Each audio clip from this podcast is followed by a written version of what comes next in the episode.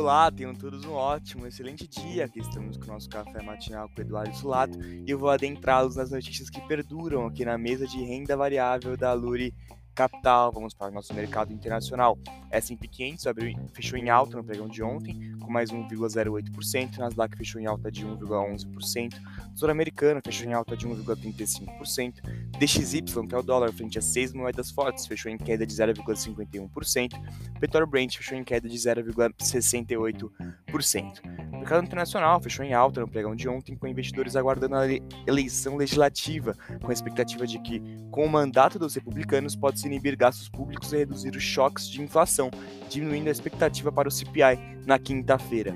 Indicadores para o dia de hoje: CPI na China, às 10h30 da noite, e PPI na China também às 10h30 da noite. Vamos para a abertura do mercado internacional. O S&P 500 abriu em alta de 0,28%, Nasdaq abriu em alta de 0,55%, o americano abriu em queda de 0,30%, SXP 600, que é a bolsa lá na União Europeia, abriu em alta de 0,30%, e o petróleo Brent abriu em queda de 0,65%.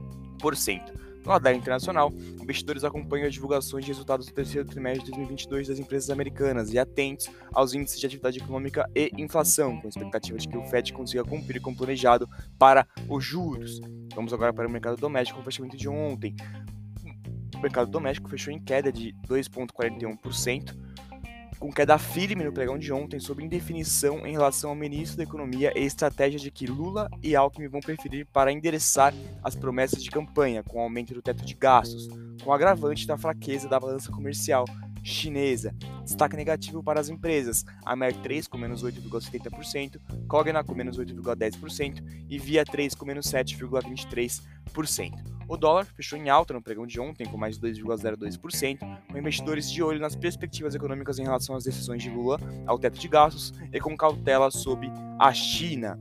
Com relação aos juros, DI1F25, o juros fechou em alta no pregão de ontem, com mais 1,62%, com sensibilidade à percepção de risco fiscal e licença para gastar. Fluxo de capital estrangeiro, no dia 3 do 11, houve entrada de 500 milhões de reais, no dia 1 do 11 houve entrada de 540 milhões de reais. Indicadores no mercado doméstico, GPDI, às 8 horas da manhã. No radar doméstico, investidores acompanham os detalhes da política econômica do presidente eleito para 2023, Lula, em relação à política fiscal da equipe do novo governo e também em relação à PEC, ainda neste ano, para garantir as promessas da campanha de Lula. Este foi o Café Matinal com a mesa de renda variável da Lura Capital. Tenham todos ótimos negócios.